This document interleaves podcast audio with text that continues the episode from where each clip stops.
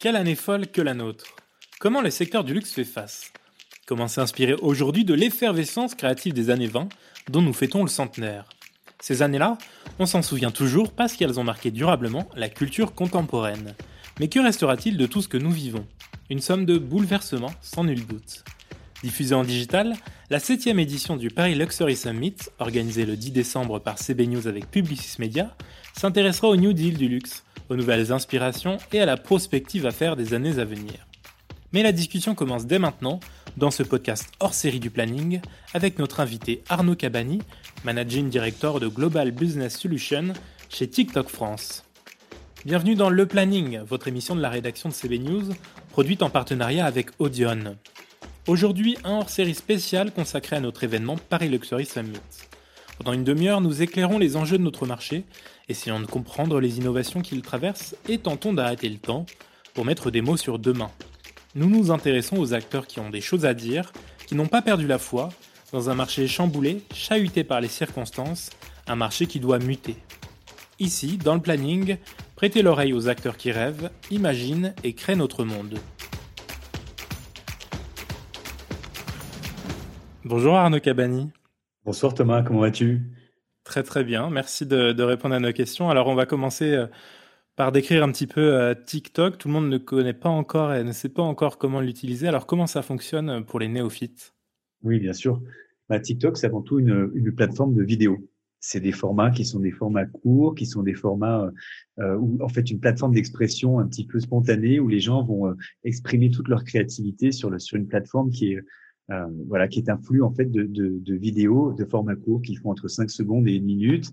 Et ce qui fait, je dirais, euh, peut-être euh, la, renommée de TikTok sur le marché français, bah, c'est sa richesse de contenu, c'est c'est que c'est une plateforme qui permet d'être soi-même, qui est authentique et sincère et qui a un environnement, je dirais, assez positif pour nos utilisateurs qui s'y retrouvent et qui y passent du temps et qui investissent dans leur créativité sur cette plateforme.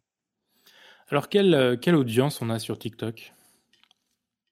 Alors, TikTok, c'est une plateforme qui est relativement jeune, puisque TikTok a été créé en Europe et notamment en France en août 2018. Donc, la plateforme a, rencontré un succès qui était immédiat. Je dirais que la France en particulier, les premières équipes sont arrivées en 2019. Aujourd'hui, pour donner une petite idée de l'audience, on a à peu près 100 millions d'utilisateurs qui sont euh, qui sont présents sur les marchés européens. Tu en as 32% d'entre eux qui ont entre 25 et 30, 34 ans, 35% d'entre eux qui ont plus de 35 ans. Euh, tu as une étude de Kantar qui a été lancée il y a quelques semaines, notamment sur le pouvoir de TikTok, qui parle de la nativité de nos formats et à quel point ça, bah, finalement, c'est une expérience qui est positive pour les marques, qui leur permet de montrer une nouvelle facette de leur personnalité. Et dans cette étude, ils annoncent que 67% de notre audience a plus de 25 ans. Donc, on est sur euh, vraiment une application qui s'est bien diversifiée et qui résonne bien auprès de la Gen et des milléniaux, je dirais. Alors, TikTok, c'est ouvert aux marques, évidemment. Euh, comment ça marche si une marque veut communiquer sur TikTok euh, demain? Oui, alors absolument. Donc, TikTok s'est ouverte aux marques il y a un peu, plus d'un an. Donc, comme je le disais, en août 2019 pour la régie publicitaire. Ça a d'abord commencé avec ce qu'on appelle des formats à la réservation. Il y avait des grands formats qui étaient des formats de réservation pour 24 heures, ce qu'on appelait un peu des, des splash pages et des formats en exclusivité pour une marque. Et puis ensuite, on avait eu des on a créé des formats d'engagement avec notamment le hashtag challenge, donc on a pas mal entendu parler. Maintenant, nous avons développé plus de formats, donc on a plus de cinq formats, cinq formats qui sont disponibles sur le marché français, qui sont achetables de deux façons, soit via des OI, donc de la réservation classique, soit via une plateforme aux enchères qui permet en fait de fixer différents objectifs du tunnel marketing et du coup de, bah, déployer sa campagne sur une période donnée ou en fil rouge. Euh, voilà. On a, des formats qui sont évidemment euh, très premium, dont certains qui sont particulièrement, euh, je dirais, euh, plébiscités par les marques de luxe, notamment le format Top View et le format Top View. Alors pour rentrer un peu dans, le vif du sujet de, notre événement, comment selon vous le secteur du luxe aujourd'hui fait face aux, différentes crises que nous traversons? Ben, je lisais un, un, article cette semaine du groupe LVMH qui disait qu'en gros, l'enjeu de cette année, c'était de pousser finalement les, grandes marques et les grands groupes à se digitaliser plus vite et plus loin. Et c'est vrai que nous avons permis à ces marques, de, on les a accompagnés finalement dans ces grands changements de communication. On leur a permis aussi bah, de, recréer du lien avec certains consommateurs, notamment à certaines marques, de pouvoir s'exprimer avec une authenticité qui n'était pas forcément la leur sur TikTok. Donc nous, on a accompagné les marques je dirais, dans cette transformation digitale sur un environnement comme celui de TikTok. On a de nombreuses boutiques, comme vous le savez, qui étaient à l'arrêt, un arrêt du, tourisme mondial qui a été particulièrement frappant, je dirais, pour les marques de luxe. Et du coup, nous, on a permis à certaines marques de luxe de déployer leur, vitrine euh, sur TikTok et de surtout de pouvoir engager un peu avec une audience euh, un peu plus diversifiée. Et du coup, je vous le disais, euh, très, très prononcée sur la Gen Z et les millénials. On a eu l'opportunité, du coup, on a commencé, je dirais, notre relation avec les marques de luxe, avec le groupe Kering, avec notamment Balenciaga, qui a fait sa première campagne de grande envergure à Noël 2019. Et ensuite, nous avons eu plusieurs grands temps forts dans l'année. Avec, euh, on a créé une tendance. Donc, euh, je vous parlais tout à l'heure des hashtag challenge. On a recréé une tendance qui était aussi un hashtag, mais cette fois pour le compte de Gucci, avec un hashtag qui s'appelle Accidental Influencer, qui met en scène en fait des personnes de tout âge en fait qui font des danses sur TikTok en portant des collections Gucci. On était très fiers parce que c'est un hashtag qui a duré quasiment, euh, bah, je dirais, toute l'année de 2020, donc euh, qui, a, suivi cette période très particulière du Covid et aussi de la croissance de TikTok à travers le monde. Et puis ensuite, on a recréé finalement du lien avec les marques de luxe, je dirais en juillet de cette année 2020, puisque nous avons lancé les premiers live streams sur TikTok avec tout d'abord Balmain sur scène, euh, puis après The Dancing Kid de Céline, et ensuite euh, plein d'autres marques, dont euh, évidemment Louis Vuitton, Dior, et d'autres encore qui ont fait du coup des live streams sur TikTok sur cette seconde partie de l'année. Alors justement, ces crises peuvent-elles être une nouvelle source d'inspiration pour les grandes marques de luxe?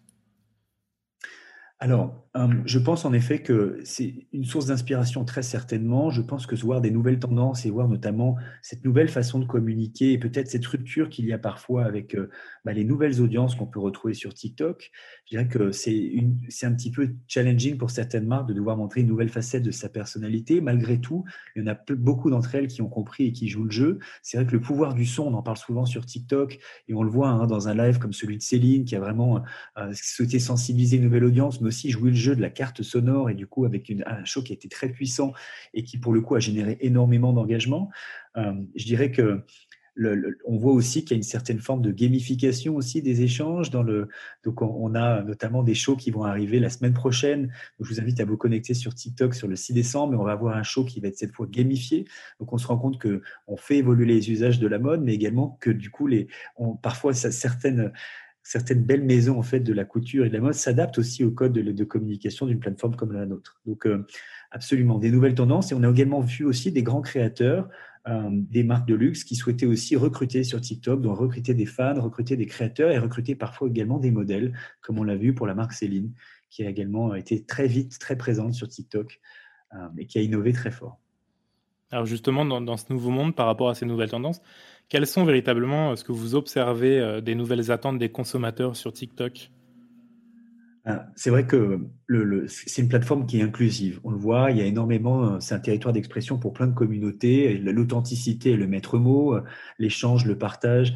Je dirais que pour une marque, c'est l'occasion finalement de, promouvoir peut-être parfois des nouveaux sujets. Peut-être on a vu également que dans la typologie de contenu qui fonctionne sur TikTok, ben, le contenu un peu plus vrai, les behind the scenes, euh, les, les pré-shows, etc., c'est quelque chose qui fonctionne très bien.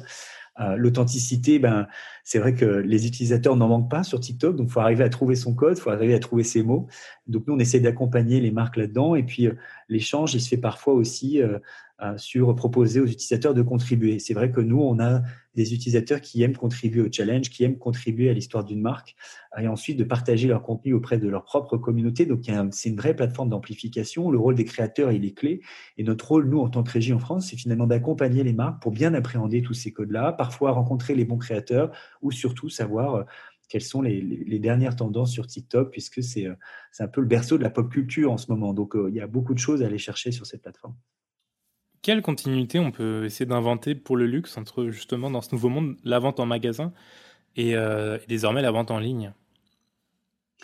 Ben, je pense que l'omnicanalité est le challenge pour toutes les marques de luxe. C'est vrai que quand on voit une expérience magasin et à quel point c'est travaillé et c'est réussi pour les grands groupes et les grandes marques de luxe, c'est vrai que sur le digital, c'est difficile de recréer cette, ce rapport-là à la marque. Et c'est vrai que l'expérience en boutique, elle reste pour moi extrêmement clé finalement pour pouvoir convaincre un utilisateur. En revanche, lui faire découvrir une collection, lui faire découvrir un produit ou un service, ou juste l'ADN d'une marque qu'il ne connaîtrait pas nécessairement, arriver à créer de l'engagement, les emmener sur le site internet et ensuite, en effet, poursuivre cet échange, et du coup que ce soit sans rupture entre la plateforme digitale et le moment où on va se rendre dans un point de vente pour peut-être finaliser son achat, c'est ça pour moi l'enjeu et c'est ça la continuité finalement et l'omnicanalité qu'on peut créer entre une expérience digitale de contenu, comme on peut retrouver sur TikTok, jusqu'à finalement une expérience de contenu en magasin, où là on a toute la richesse du point de vente, toute la présentation, et puis également le packaging, bien sûr, qui compte, et l'expérience aussi de client de, vente avec l'accompagnement qu'on peut retrouver dans une boutique. Mais euh, justement, pour accompagner cette omnicanalité, l'expérience luxe peut-elle vraiment se réinventer euh, sur le digital? Alors, je pense qu'il y a certaines émotions et dans, ce qu'on peut faire découvrir. Je pense que le digital est une plateforme d'amplification pour faire découvrir des contenus. Je pense que ça permet également quand même de. On parlait un petit peu de rupture. C'est vrai quand on voit de la publicité papier sur un magazine, ça peut créer avec les audiences, je pense, créer un petit peu de distance, rendre le produit assez inaccessible. C'est aussi pour ça que ce média-là est choisi, parce que c'est un média qui est statutaire, qui est beau, qui, euh, qui en permet, permet également de contrôler, je dirais, euh, sa marque et son message. Euh, donc, je dirais que le digital permet certainement d'accélérer finalement cette réinvention qui est nécessaire pour les marques de luxe, peut-être d'arriver parfois à, à, couper un petit peu la rupture qu'on peut retrouver entre l'offline et les points de vente à donc créer un petit peu plus d'engagement. Et je dirais que la nouvelle tendance que nous voyons, nous, notamment sur le marché chinois, c'est du coup le social commerce, du coup, les créateurs qui vont rentrer dans un point de vente, qui vont faire découvrir un produit ou un service et qui vont inciter l'audience à acheter en ligne ou à se rendre sur le point de vente. Donc, du coup, à faire rejoindre les, deux points de, de finalement l'expérience digitale avec euh, bah, ce qu'on peut retrouver dans les points de vente et la découverte d'un produit ou d'un service. Alors, vous nous avez cité quelques campagnes tout à l'heure, mais quelles sont vos campagnes luxe préférées dernièrement diffusé sur, euh, sur TikTok ah, il y, en a, il y en a pas mal. Euh, je dirais que les, les, les, deux grands groupes qui sont lancés les premiers cette année, donc c'était le groupe Kering qui a été suivi ensuite par LVMH. On a également L'Oréal qui s'est lancé assez vite sur la plateforme. Je vous ai parlé un petit peu tout à l'heure du coup de Gucci. Donc pour reprendre trois exemples franco-français qu'on connaît bien, je dirais que la première campagne de luxe à grande envergure, c'était pour Balenciaga à Noël dernier. Je vous en ai parlé tout à l'heure. Il y a un case study qui est également disponible sur TikTok slash Inspire, Inspire. Euh, vous allez pouvoir retrouver dans le détail cette campagne. Euh, nous avons également, et du coup, on était très fiers d'avoir Céline comme première marque avec The Dancing Kid qui a du coup utilisé nos formats Top View Premium et sur ce sur plusieurs marchés pour promouvoir ce live stream sur la plateforme. Ça, c'était au mois de juillet. Et ensuite, on a eu, euh, je dirais peut-être la dernière campagne marquante que j'ai en tête, c'est certainement Louis Vuitton qui a du coup fait une campagne aux, États-Unis et sur d'autres marchés où ils ont rencontré ben, un très fort succès. Ils ont eu plus de 50 millions de vues en moins de 24 heures. On est très content de voir euh, euh, l'engouement général pour cette marque, euh, bah, cette fierté un peu française qui est Louis Vuitton et évidemment, bien sûr, Céline et Balenciaga, de voir qu'en fait, elles arrivent à, avoir une expérience très positive et rapide avec beaucoup d'amplification sur TikTok. Mais je dirais que d'une manière générale, toutes les marques de luxe ont joué le jeu cette année. C'était une très belle surprise pour nous. On est content également de voir l'engagement de la communauté autour des sujets du luxe et de la beauté. C'est une très bonne nouvelle pour nous. Justement, qu'est-ce qui restera, selon vous, de, ce que nous vivons aujourd'hui? Ben, Je dirais que c'est, pour moi, digitaliser l'expérience euh, de cette expérience de la mode, ce parcours un petit peu classique du défilé, euh, du show, avec du coup ensuite la presse qui prend le relais, euh, les, évidemment tous les canaux de communication qui permettent d'amplifier finalement ce show. Et on se rend compte que, que le défilé devient est tout aussi important bien sûr, mais je pense qu'il y a une vraie rupture dans la saisonnalité des collections. On va se retrouver avec des prises de parole maintenant aux quatre coins du monde, mais aussi du coup un petit peu à n'importe quel moment. Est-ce que vraiment on va repartir sur le même calendrier des défilés après? Je ne sais pas. C'est une question que je me pose. Est-ce qu'il y aura autant de défilés qu'avant? Est-ce qu'on a besoin de faire autant de défilés? Est-ce que du coup, on peut peut-être partir sur un modèle hybride avec euh, du digital euh, et du réel? Euh, Et puis, je pense que d'une manière générale, la, digitalisation de ces entreprises du luxe va continuer de toute façon d'aller d'aller de, rendre cette expérience plus online.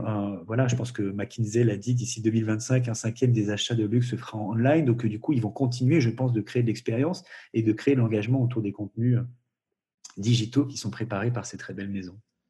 Alors cette nouvelle édition du Paris Luxury Summit porte sur les années folles, inspiration de l'effervescence créative des, années 20.